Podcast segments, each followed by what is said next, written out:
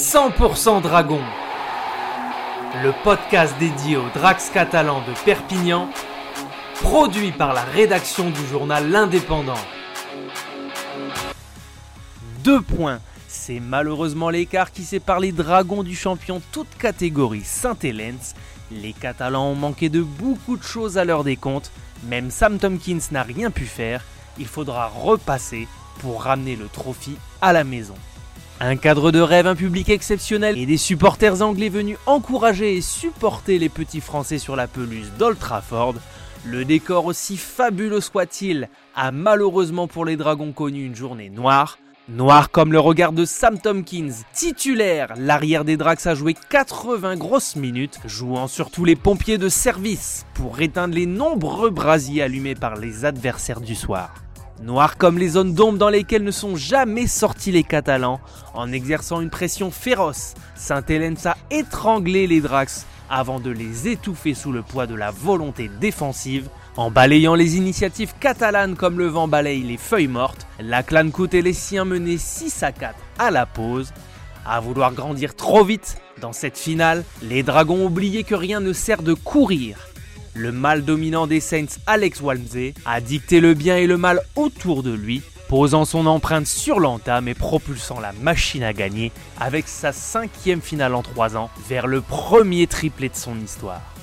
En privant les Catalans de munitions, en exerçant une pression énorme et en verrouillant les initiatives des leaders de jeu des Drax, Sainte-Hélène s'est tapé juste et quand James Maloney s'enrhume, ce sont tous les dragons qui toussent.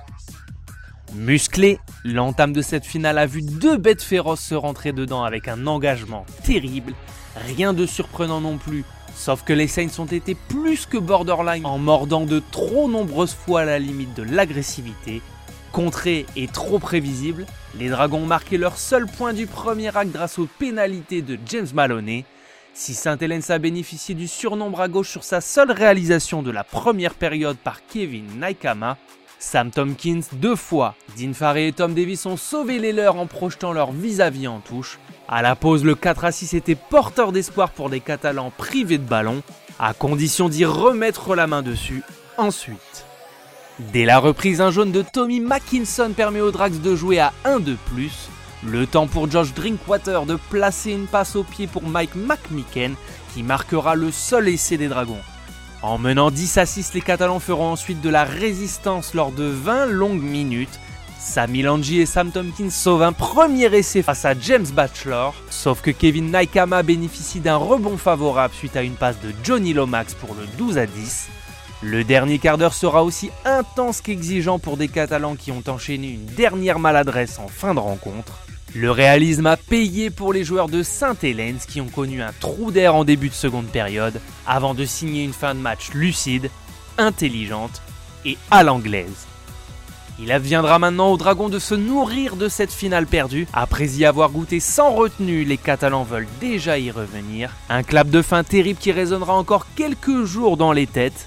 Et rendez-vous peut-être en 2022 pour tenter de regravir à nouveau les marches qui mènent au théâtre des rêves. C'était 100% Dragon, le podcast 100% dédié à l'équipe de rugby à 13 de Perpignan, réalisé à partir des écrits de Bruno Ontenienne pour l'Indépendant.